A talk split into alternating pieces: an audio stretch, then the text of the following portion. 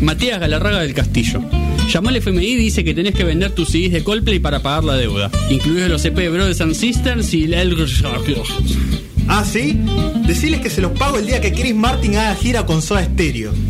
Bueno, anda entregando. Bueno, 51 minutos eh, de la una de la tarde. Quiero decirlo rápido, si alguien nos está viendo en Sí. YouTube, eh, quiero que sepan que nos acaban de banear. Eh, yo calculo que Ah, por estar bien. pasando un tema de false. Es la primera vez que veo que lo hacen en vivo, o sea, en medio de la transmisión. Eh, nunca me había pasado en la vida, es la primera vez, así que bueno, nada, eso. Ay, qué lindo. Eh, si nos están viendo por YouTube, calculo que ya se habrán pasado a alguna otra plataforma. No levantaron a la mierda. Qué, qué bien. Bueno, eh, ¿sabes qué, Falls? No te vas a volver a pasar nunca en la vida. Sí, no. Eh, lo que recomendamos que Sí. vean y escuchen todos es eh, Everything Everywhere All At Once, que tiene un título muy de mierda en inglés, pero. Sí. eh, porque es muy largo. Pero es todo a la vez al mismo tiempo, básicamente en castellano. Está en cines, me parece, si no la voltearon. Sí, todavía está en cines. Entiendo que Perfecto. queda una semanita más, por lo menos. perfecto. Eh, una película diferente y buenísima, ideal para descontracturarse, porque... mm, ay Dios, qué divertida película, qué película creativa, Sí. entretenida, intensa, hasta emotiva en, Sí. en varios momentos. Grandes personajes, grandes actuaciones y unas vueltas de rosca de creatividad increíbles en lo que es, para mí, mi película favorita del año, por ahora. Eh, Sí. No sé qué, qué la va a poder superar, pero la verdad que es increíble. Ya lo anticipaba Nacho un poquito la, la historia, básicamente una familia Sí. eh, china que tiene una tintorería, que está en problemas económicos, que tienen que ir a reunirse en- a, a la FIP claro. para, para saldar algunos comprobantes, algunos gastos que, que no están bien y, y si le vamos a cerrar el negocio o no. Este, mientras tanto, el matrimonio tiene problemas porque no se están llevando demasiado bien. Aunque hay mucho, mucho cariño entre ellos, digamos, hay también mucha, muchas disputas de- de- en cuanto a personalidades distintas entre el marido y la mujer y Sí. también la, la hija que está queriendo como mostrar a la novia y que el, que la madre la trata de esconder y no entender a, a su abuelo, pero también ella como tampoco tam- tampoco como aceptándolo demasiado bien. Claro.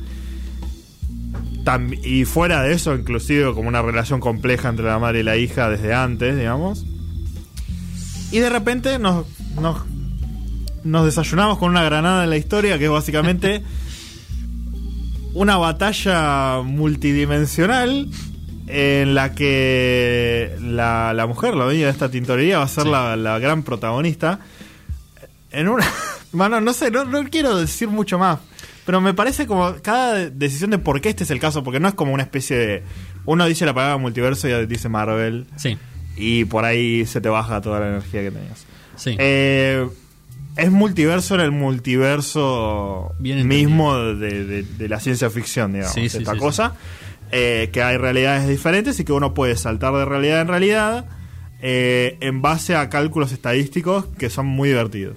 Sí, exactamente, exactamente. Tiene eh, la película en ese sentido maneja un humor eh, muy bizarro, digamos, eh, pero muy bueno, al mismo tiempo bizarro en, en un punto Bizarro en el sentido entendido, de eh. qué, qué decisiones específicas Claro. y curiosas que están tomando. Claro, No, no, en ningún momento yo sentí que, mm, que era un riesgo por ahí con la- el tipo de historia que estaban contando. Sí.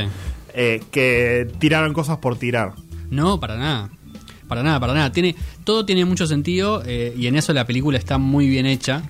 eh, porque hasta las cuestiones que a uno le, le estaba prestando menos atención eh, hacen a la historia. Sí, vuelven y Em, se repiten. así claro. no, no, no son cosas que.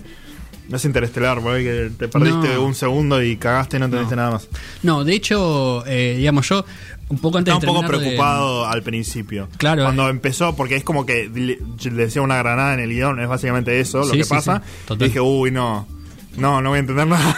y no, para nada, es, es un viaje la peli. Es que la película, lejos de ser una, una película muy pretenciosa en, en- en lo que está contando y cómo lo quiere No, contar, eh, es bastante simple en un punto, digamos. Y lo, lo que tiene, lo que tiene de bueno y lo que tiene de, de- de particular la película es que está tratando eh, emociones, digamos, está Sí. tratando relaciones. Y en eso es como muy humana la película también. Más allá de ser ciencia ficción, en el mejor de los sentidos, digamos.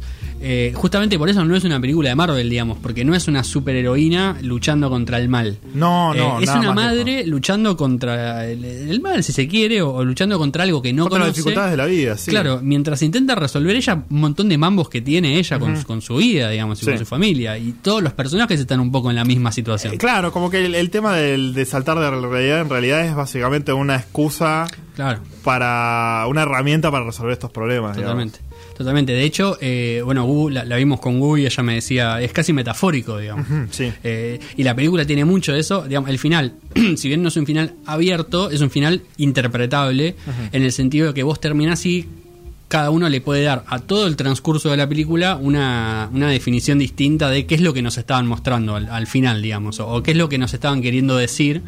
Eh, más allá de que la película tiene muchos momentos reflexivos, que la verdad que son muy lindos, están muy buenos, eh, siempre con una cuota de humor también que lo hace como Sí. que, que no sea eh, muy pesado tampoco. Eh, pero la verdad que sí es una propuesta, para empezar es una de las propuestas más interesantes de los últimos años, digamos, de una película muy jugada en principio. Sí, sí, sí. Porque es muy jugado lo que están haciendo. Eh, obviamente no es una película para todo público en el sentido de te tiene que gustar mínimamente esa cuestión de la... eh, bueno, esto también me Es lo una decía película, yo la describía como muy veloz, Sí, como sí, muy rápida en las acciones que pasan. sí. Pero y digo, tenés que estar como con ese ritmo de... Claro. Y, en esto de Gu me decía, a ella no le gustan las películas de ciencia ficción. Ajá. Entonces yo cuando la empezamos a ver le dije, mira que esto es una película de ciencia ficción. Y ella lo que me dijo, que me parece súper interesante de la peli, es, a mí me gustan las pelis de ciencia ficción cuando tienen algo, cuando hay algo atrás.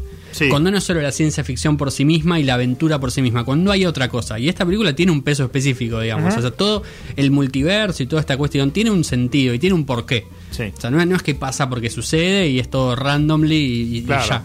Eh, tiene todas las cuestiones están como muy atadas y en eso eh, la dupla de directores que ya tenían una película muy buena con, con eh, Daniel, Daniel Radcliffe Daniel que era eh, Swissman Swiss Army Man, sí. Swiss Army Man. Que creo que la premisa era básicamente, no sé, como que había un chabón que usaba un cadáver. exactamente eh, sí, de su amigo eh, como una navaja suiza, digamos, para hacer cualquier tipo de, de acción. No sé, una cosa muy extraña. Exactamente, bueno, digamos, ya tienen una experiencia en eso, como de lo bizarro bien entendido, Sí. ¿no? Como de estirar un poco los límites, eh, siempre con una cuota de humor que es importante para que no sea muy pesada la película. Sí. Pero nada, la verdad que... Y te digo qué experiencia verla en el cine. Ah, esta es una película para ir a ver al cine, Sí. no por el espectáculo visual, porque no, es- no es de Northman, digamos, no, Claro. no es una peli así, pero sí por la experiencia del público. El Mm. público divirtiéndose, eh, riéndose a carcajadas. Qué, Claro. qué experiencia linda en el cine fue eso, ¿eh? no solo mis amigos este, divirtiéndose, sino todo el cine. Está bueno, estar en la misma. Está bueno cuando el público conecta bien con la película. Sí. Porque esta película es- lo que sí tiene es eso. Busca que vos conectes mucho con los personajes y con la historia. Eh, si no logra eso, lo más probable es que no te divierta y que no te, digamos, y que te aburras. Pero no es muy difícil conectar tampoco porque no, es que es una cosa que... Es, es- es casi algo que le podría pasar a cualquiera, digamos. Sí, o sea, que cualquiera se puede sentir identificado con cualquiera de los personajes. Porque pasan por cosas muy mundanas. La Sí. realidad es esa. Totalmente. Eh, por lo cual, nada, si conectás, es una muy buena película, dividida en dos partes. El, el parteaguas, digamos, de la primera y la segunda parte está muy bueno también. Eh, de hecho, bueno, nada, no lo voy a decir No porque sé, es casi lo- un spoiler, pero. Lo gracioso es como. mm, ¿Hay que salvar el universo? Claro. Sí, pero creo que lo más importante es mi lavandería y las relaciones que tengo con mi familia. Sí. El, lo otro es medio en segundo plano. Básicamente, claro. Y me gustó mucho el tema de, no, bueno, vos sos la elegida porque sos la persona más inútil Sí. de todo el universo.